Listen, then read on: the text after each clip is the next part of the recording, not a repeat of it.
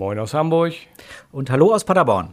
Jubiläum. Ihr hört Folge Nummer 30 des Podcasts, oh Gott, Post Podcasts. Nichts zu verbergen, das Datenschutz-Kaffeekränzchen der Kooperation, der Koproduktion, wie auch immer, der BITS GmbH aus Paderborn und der Maus Datenschutz GmbH aus Hamburg. Genau, und wo du gerade sagst, Jubiläum, mir ist heute aufgefallen, wir haben auch fast ein Jahresjubiläum. Äh, genau im letzten Jahr, so ungefähr um die Zeit, erinnere ich mich, da haben wir hier wild Hardware gekauft und getestet und äh, hier Webseiten verändert, um auf unseren Podcast hinzuweisen und haben uns auch vorbereitet, so die ersten Folgen aufzunehmen. Stimmt, stimmt. Und Januar noch in meinem Weihnachtsurlaub haben wir sie Hattest aufgenommen. du schon wieder Urlaub? Ja, ich habe ständig Urlaub. Ich äh, überlege, ob ich nicht einfach äh, das Arbeiten sein lasse. Sag mir das Konzept mal, wenn du es fertig hast. ich ich äh, schick's dir zu, wenn es fertig Ja, aufgeschrieben genau. ist. Apropos, oh, was für ein, mein Gott, du bist ja gut. Was für eine Überleitung. Apropos Konzept. genau. Ja, Unser unseres- Thema heute genau. ist ein Konzept, genau. Und, Und zwar, zwar das das- Rollen- und Berechtigungskonzept. Exakt. Aber bevor wir dazu was sagen, müssen wir noch mal ganz kurz über unsere Folge Nummer 28 sprechen. Thema war damals, das ist gerade mal zwei Wochen her, Impfstatusabfrage durch den Arbeitgeber. Und nicht, dass wir irgendwas Falsches gesagt hätten. Um Himmels Willen, das ist alles korrekt. Es gilt nur nicht mehr. genau. Wir haben damals gesagt, auf gar keinen Fall. Wir dürfen Impfstatus nicht abfragen. Das war, wie eben schon gesagt, damals äh, unglaublich richtig. Hat sich jetzt aber eben geändert. Wir haben jetzt äh, den 29, neuen Paragraphen 28b des Infektionsschutzgesetzes oder kürzer gesagt die 3G-Regel am Arbeitsplatz. Das heißt, wir müssen prüfen, äh, ob jemand eben eines dieser 3Gs ähm, genesen, geimpft, getestet ist. Und das ist das Schöne eben, wir müssen es nicht jeden Tag tun. Äh, gerade bei den geimpften Genesenen müssen wir nicht jeden Tag kontrollieren, sondern der Gesetzgeber hat uns tatsächlich erlaubt, ähm, das aufzuzeichnen. Ähm, bei den Geimpften und Genesenen, auch wann dieser Status stattfand, dürfen das aufbewahren, müssen es sogar sechs Monate aufbewahren. Ja, und deswegen dürfen wir jetzt fragen. So einfach äh, ist es. Also von, du kommst ins Gefängnis, wenn du fragst, zu, du kommst ins Gefängnis, wenn du nicht fragst. genau, so schnell geht das momentan. Innerhalb von zwei Wochen. Ich bin begeistert. Ja, heute ist der 8.12. Es ist jetzt so kurz vor halb vier ungefähr. Ihr hört uns ab dem 9.12. irgendwann so grob 6.10 Uhr frühestens.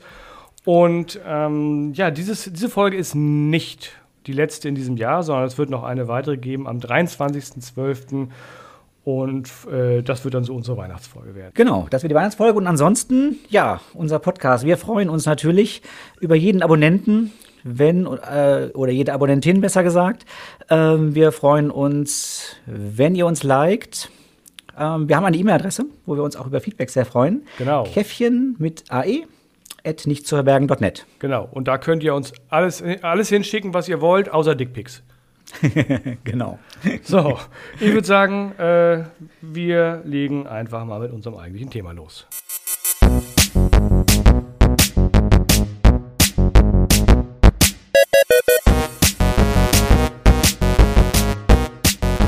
Dieser Podcast enthält Informationen rund um das Thema Datenschutz und ist durch unsere persönliche Meinung geprägt. Keinesfalls stellt er eine Rechtsberatung dar. Eine individuelle Beratung können wir nur erbringen, wenn wir ein Mandat als Datenschutzbeauftragter haben.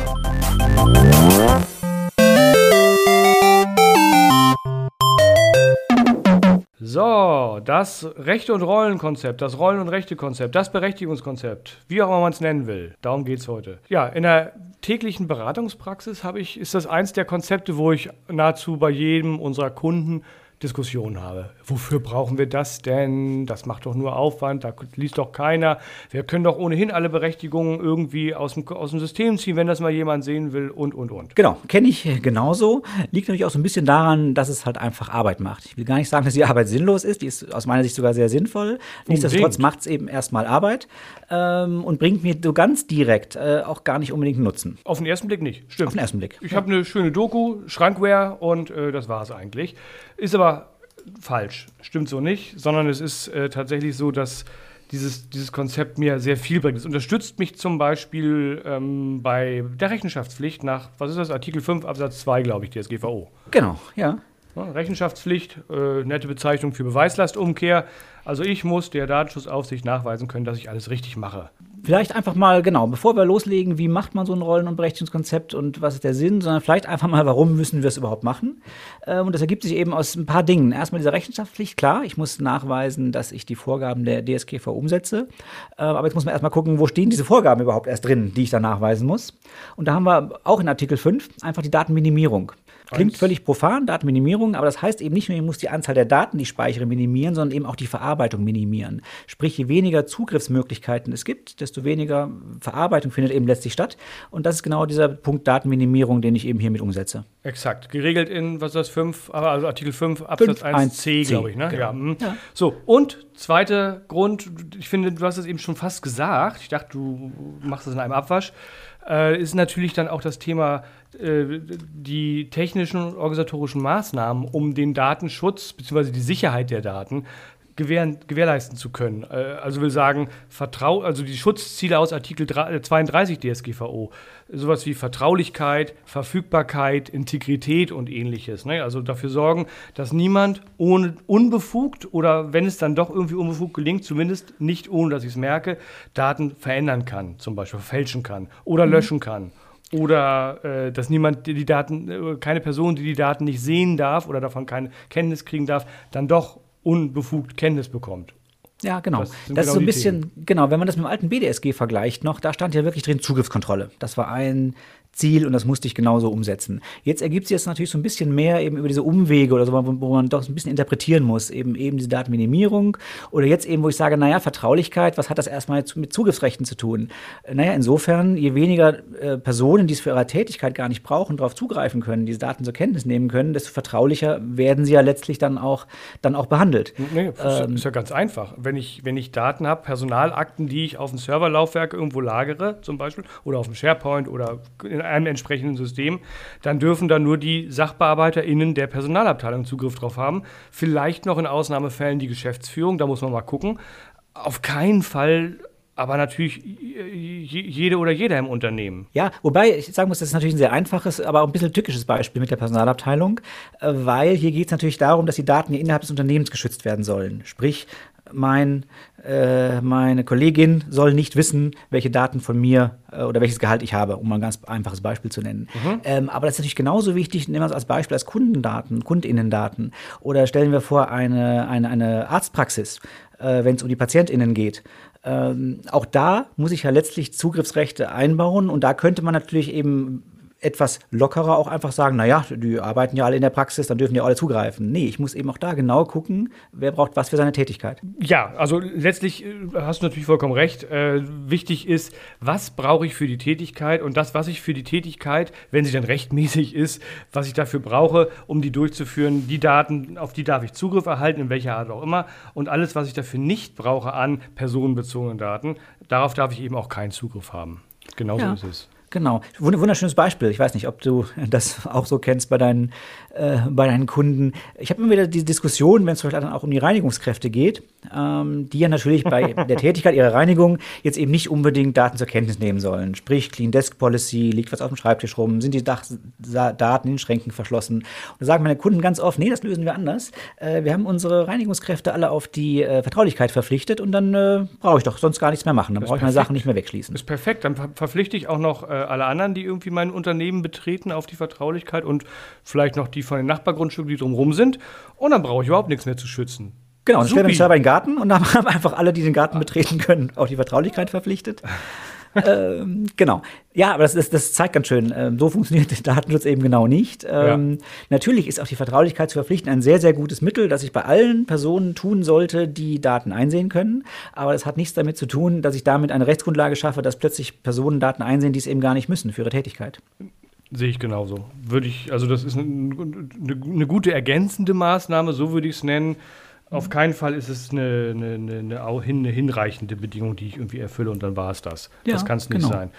nebenbei gesagt, mir hilft das ja schon was. Also wenn ich, wenn ich, äh, ich, ich, muss ja im Unternehmen ohnehin bestimmte Prozesse irgendwie etablieren. Also irgendwann kommt immer mal ein, ein neue Kollegin dazu oder es verlässt uns jemand Aufgaben ändern sich im Unternehmen, was auch immer da passiert. Und da macht es natürlich schon Sinn, sowas auch halbwegs so weit geregelt zu haben, dass das dann auch klappt und dass ich nicht äh, in dem Moment, wo, wo jemand die Position wechselt oder jemand Neues hinzukommt, mit einmal ein echtes Problem habe, weil ich die Leute gar nicht ans, ans Arbeiten bringen kann, weil ich nicht in der Lage bin, Berechtigungen vernünftig zu, zu vergeben. Ja, also ganz wichtiger Punkt, dass dieses Berechtigungskonzept, egal, ich denke, wir, kommen, wir werden ja gleich noch ein bisschen darüber sprechen, wie man das vielleicht äh, prozesstechnisch technisch am besten umsetzt, aber dass das auch im Zeitablauf funktioniert. Das heißt, wie vergebe ich Rechte? Sprich, Mitarbeiter kommt, äh, häufig wird das dann so Onboarding-Prozess genannt.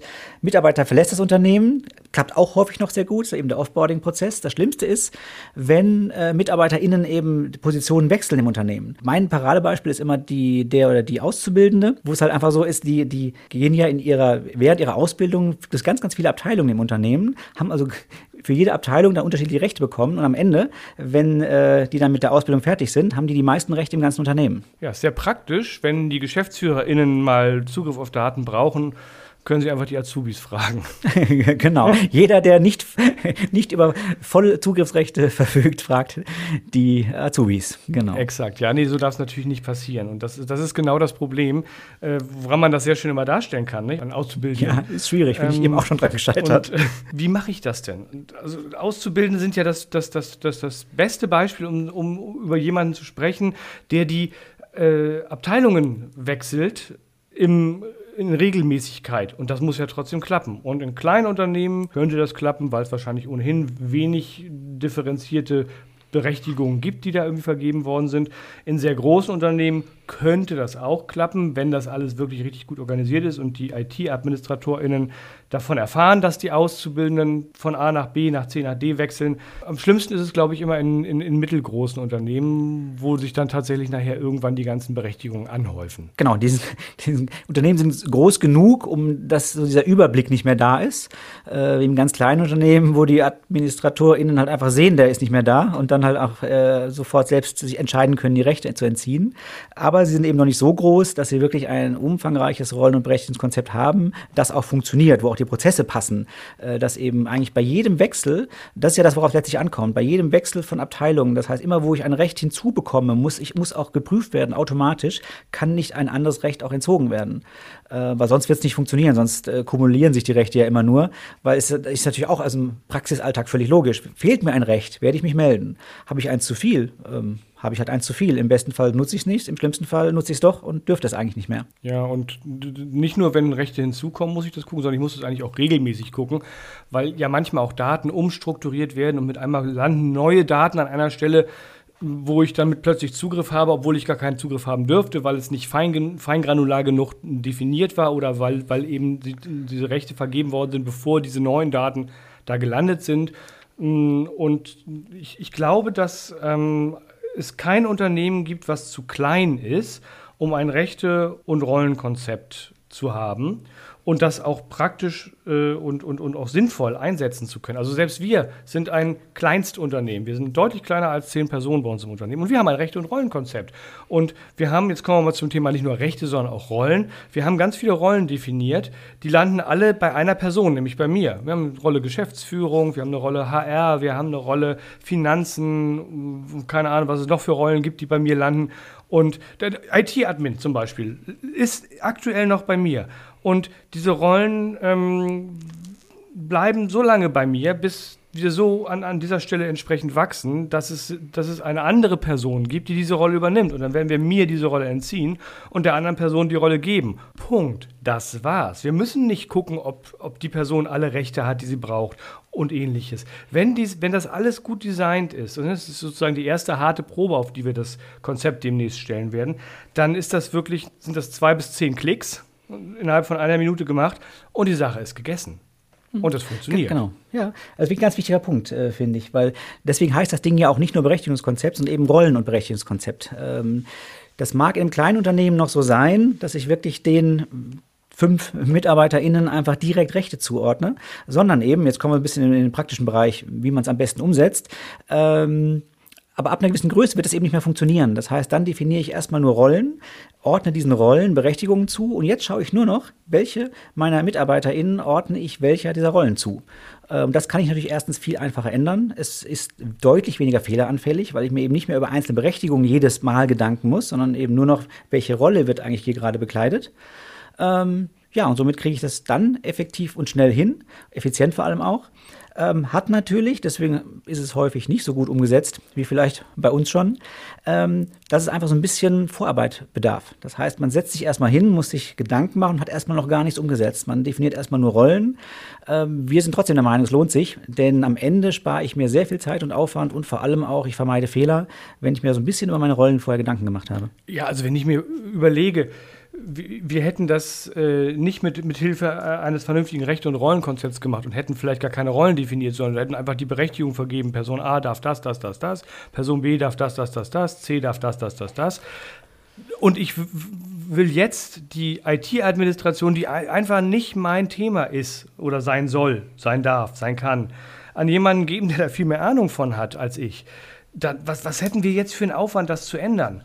Und das ist, wäre ein Vielfaches von dem Aufwand, den wir damals gehabt haben, behaupte ich, um dieses Recht- und Rollenkonzept zu erstellen. Also man spart durchaus Aufwand damit. Nicht sofort. Als erstes treibt man erstmal welchen und hat noch nicht mal direkt was davon, aber dieses Konzept wächst das gesamte, die gesamte Unternehmenslebenszeit mit.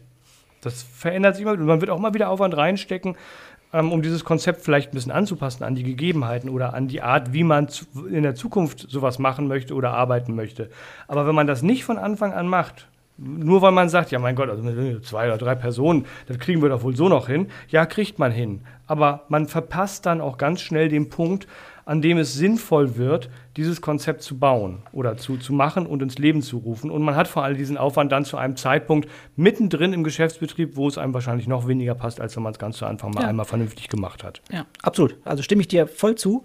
Äh, ist nur eben, äh, deswegen habe ich es eben auch angesprochen vorher, einfach aus der Praxis erlebe es anders, weil genau wie du es eben auch sagst, ich, am Anfang habe ich mehr Aufwand. So, und äh, wenn ich es eben nicht mache, äh, so wie du gerade sagst, alle Rollen sind sowieso bei dir. Das heißt, äh, die initiale Einrichtung wäre viel einfacher gewesen, dir gleich die Rechte zu geben. Das heißt, du hast da wirklich erstmal Aufwand produziert, ähm, der dir jetzt viel hilft, aber am Anfang hättest du eben den Quick Win viel schneller gehabt. Und ähm, zumindest bei den kleinen Unternehmen erleben wir es eben sehr oft, dass man diesen Weg doch gegangen ist.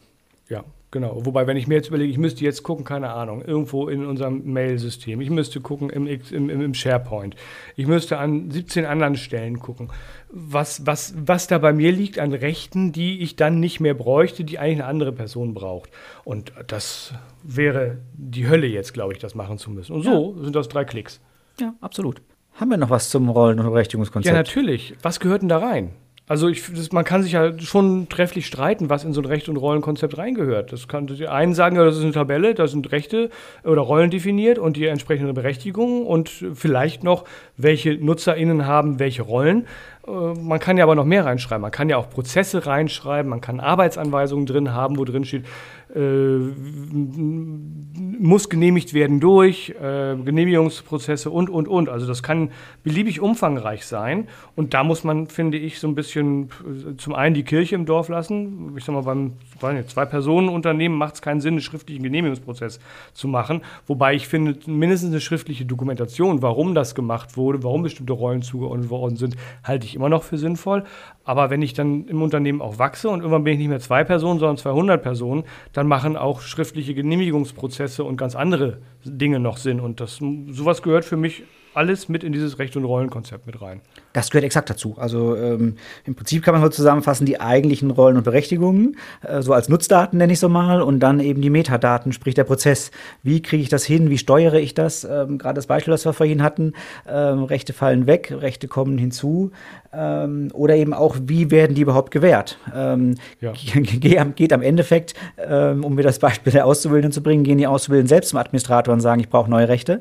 Oder wird das eben dann über eine Beantragung gelöst, die der jeweilige ähm, Vorgesetzte dann eben entsprechend initiiert. Ganz wichtiges Thema. Und bei uns, bei uns geht das Recht- und Rollenkonzept sogar so weit, dass selbst die Benennung von Rollen im System nachher, also im Active Directory zum Beispiel, ist geregelt, wie die Nomenklatur ist, wie sich so ein, so ein Name einer Rolle aufbaut und ähnliches. Mhm. Ist alles, alles drin geregelt und wird uns, im Moment ist das völlig mit Kanonen auf Spatzen geschossen wahrscheinlich bei uns, vielleicht, vielleicht in zehn Jahren sieht das anders aus. Schauen wir ja. mal. Wir werden dann in Folge 3625 darüber berichten. werden wir berichten, genau, und feststellen, dass wir am Anfang bei dem Design des Rollenberechnungskonzepts irgendwas vergessen haben. Kann passieren, ja. genau. Ja, ich habe tatsächlich nicht viel mehr äh, zum Thema Recht und Rollenkonzept zu sagen, außer äh, es gibt keine vorgeschriebene Form, es steht noch nicht mal explizit in der DSGVO drin.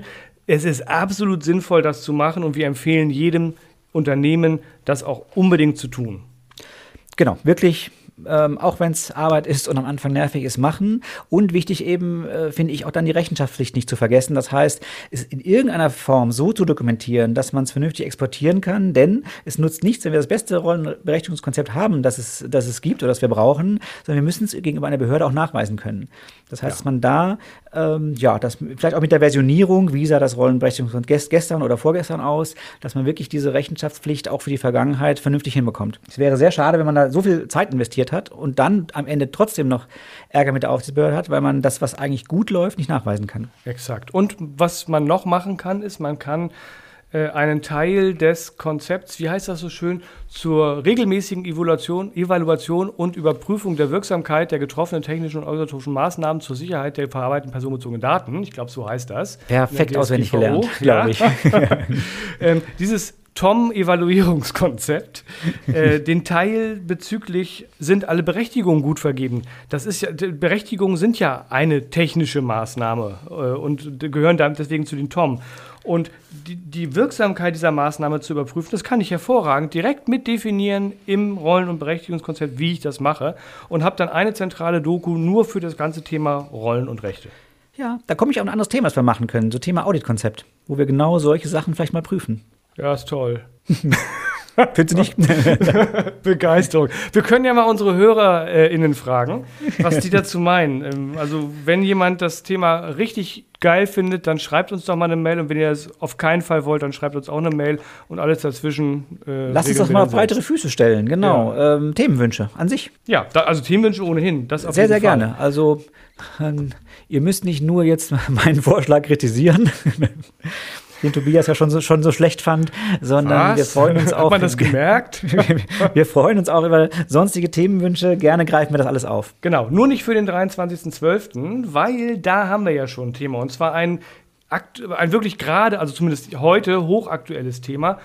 Ähm, das Verwaltungsgericht was? Ja, das Verwaltungsgericht Hessen hat geurteilt zum Thema Cookie Consent Manager nenne ich das mal. Da wird ein spezieller, äh, namentlich Cookiebot, wird einer Hochschule verboten, dass, dass sie den einsetzen, mit der Begründung, dass dieser Consent Manager ja Daten in die USA übermittelt und es dafür keine, äh, keine entsprechenden Gar Garantien bzw. Äh, keine Einwilligung der NutzerInnen gibt. Ja, ich glaube, Garantien haben die gar nicht groß gefragt. Die haben einfach gesagt, nö. Ne? Ja, so in der Art. Genau. Also ich finde dieses Urteil. in die USA ist schlecht, äh, verbieten wir. So Exakt. war so der Kurztenor des ich Urteils. Hab, ich habe das Urteil bisher nur grob überflogen. Ich habe mir die Pressemitteilung nochmal angeguckt und ich habe mal gelesen, was man sonst so im Internet dazu findet. Und je mehr ich lese, desto unschöner und weniger nachvollziehbar, finde ich, dieses Urteil, muss ich sagen. Und da wollen wir nächste Woche mal was drüber machen, weil das Thema Consent Manager ist durch das TTDSG, durch Paragraph 25 TTDSG natürlich gerade in aller Munde. Äh, wir haben ohne Ende Anfragen zum Thema, wie, was müssen wir denn machen und wie können wir so ein Ding einsetzen. Und äh, jetzt kommt ein Gericht und verbietet, fängt an, die ersten davon zu verbieten, weil die was mit den USA zu tun haben. Das ist natürlich extrem unglücklich. Und ähm, auch wenn man weiter nachdenkt, was das eventuell für andere Software, die man einsetzen möchte, die im USA-Hintergrund hat, ähm, kann das auch sehr unglücklich sein. Und genau, da wollen wir uns nächste Woche, nein, schon übernächste Woche am 23.12. mal etwas genauer drüber unterhalten. Genau, wir wollen da auch gar nicht zu viel von äh, vorwegnehmen zu diesem Thema. Aber das ist schon eine spannende Geschichte, wo praktisch kaum Daten übermittelt werden und trotzdem wird das verboten. Wie du eben schon sagst, diesen, diesen Bezug dann zu anderer Software, dann ist ja eigentlich alles verboten, oder? Ja, das ist so meine, meine Sorge, dass man das da rauslesen könnte. Aber dafür muss ich erst noch mal ein bisschen genauer lesen. Ja, genau. Wir müssen lesen und haben zwei Wochen Zeit. Genau. Und deswegen, damit legen wir jetzt los. Wir wünschen euch erstmal, äh, ja, was auch immer, keine Ahnung, wie spät es ist. Ich wollte jetzt gerade sagen, schönen Abend, aber das kann man ja gar nicht sagen, weil wir nicht wissen, wann ihr hört. Also wir wünschen euch eine schöne Zeit Bleibt dran, hört uns am 23.12. wieder und bis dahin, tschüss. Genau, eine schöne Adventszeit und bis dann. Tschüss. Tschüss.